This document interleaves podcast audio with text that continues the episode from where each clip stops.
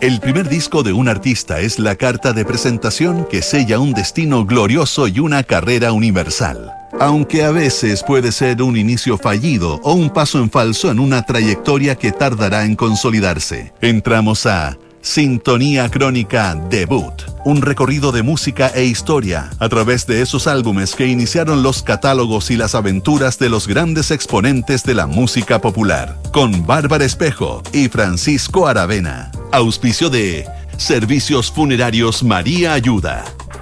Duna. Sonidos de tu mundo. En el programa de hoy revisaremos Songs in A Minor, el debut de Alicia Keys. Estás en sintonía crónica debut en Duna. Una joven pianista que escribía canciones desde los 14 años se convirtió en una de las grandes figuras de principios de milenio. Alicia Keys, con su mezcla de soul, música urbana y unos toques clásicos, abrió las puertas a los nuevos sonidos del rhythm and blues que comenzaban a dominar las ondas de radio. Songs in A Minor, el debut de Alicia Keys, en nuestra crónica de hoy.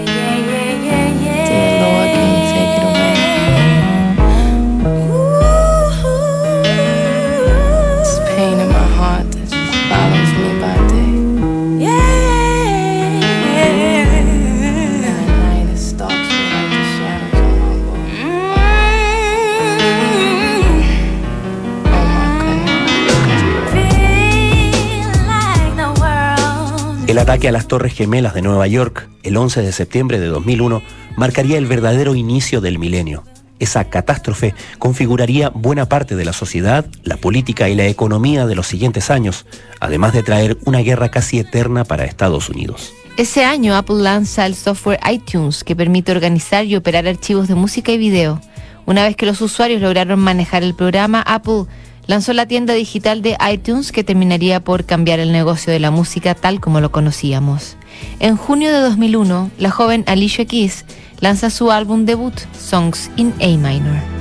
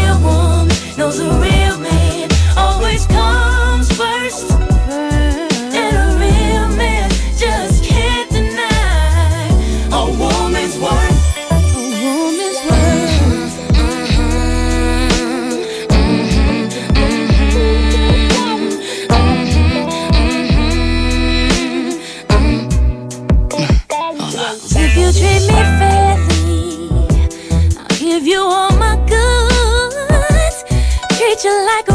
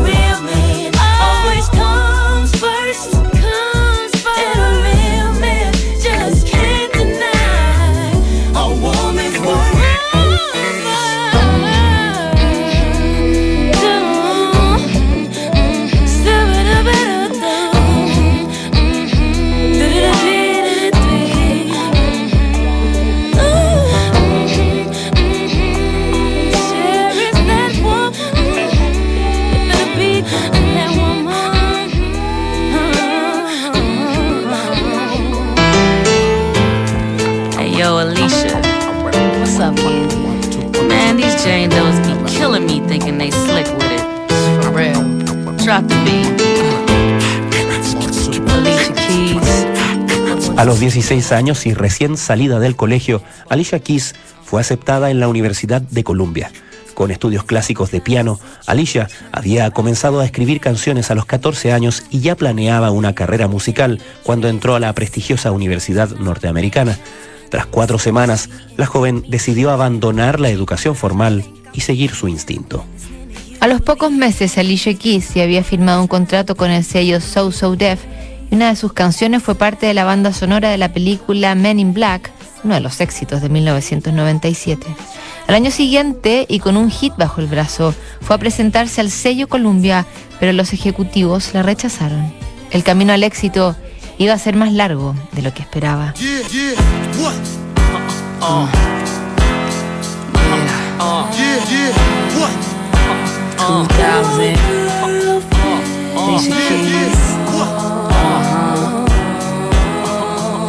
我。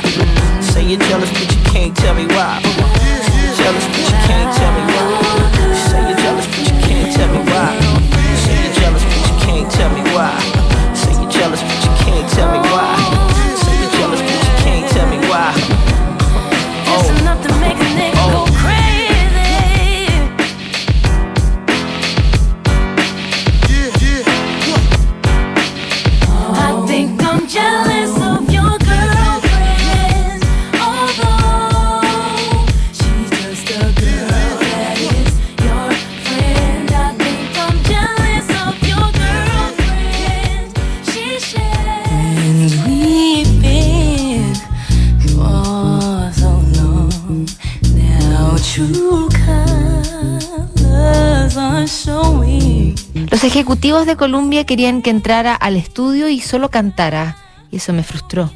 Alicia Keys no deseaba ser solo una cantante, ella exigía control de su trabajo en la composición, producción e interpretación.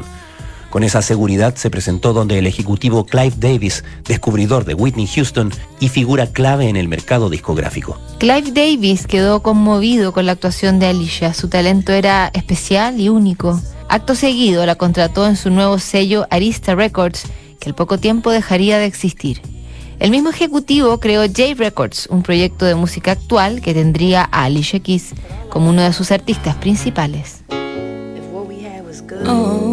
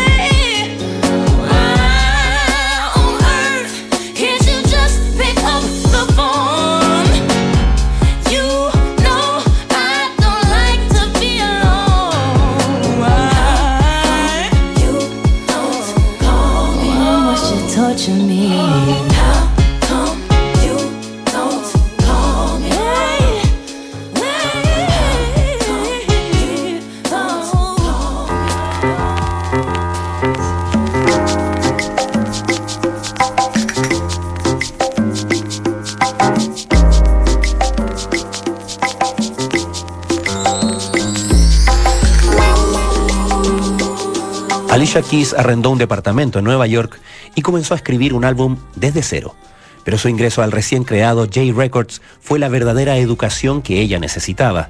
El acceso a los ejecutivos, productores e ingenieros del sello le permitió esbozar un grupo de canciones que unía todas las tendencias de la música que ella consideraba sus favoritas. Este álbum fue una fusión de mi entrenamiento clásico mezclado con lo que yo nací escuchando, todas esas experiencias a las que he sido expuesta en mi vida se reflejaron en el disco. Tras escribir 32 canciones y empezar a escoger las muestras finales, Alicia decidió que el título del disco sería Soul Stories in A Minor, pero los ejecutivos consideraron que ese nombre perjudicaría la difusión en radios que no fueran de música urbana o negra. Necesitaban que Alicia Keys fuera una crossover.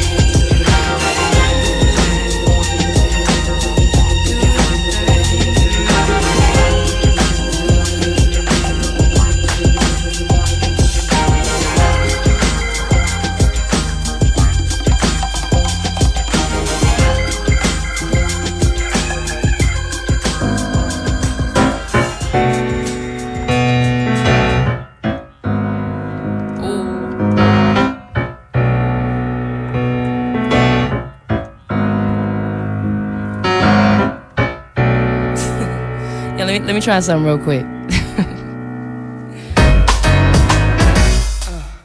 If I gave you forever. El 5 de junio de 2001 se editó Songs in A Minor y de inmediato se ubicó en el primer lugar de la lista Billboard, precedido de los singles Falling y A Woman's Worth. Esta fusión de pop urbano, soul y gospel se convirtió en la banda sonora del momento. Songs in A Minor fue uno de los álbumes más vendidos de la temporada y consiguió cinco premios Grammy en la ceremonia que se realizó al año siguiente. Hasta hoy, a 22 años de su edición, el debut de Alicia Keys ha vendido más de 14 millones de copias en todo el mundo.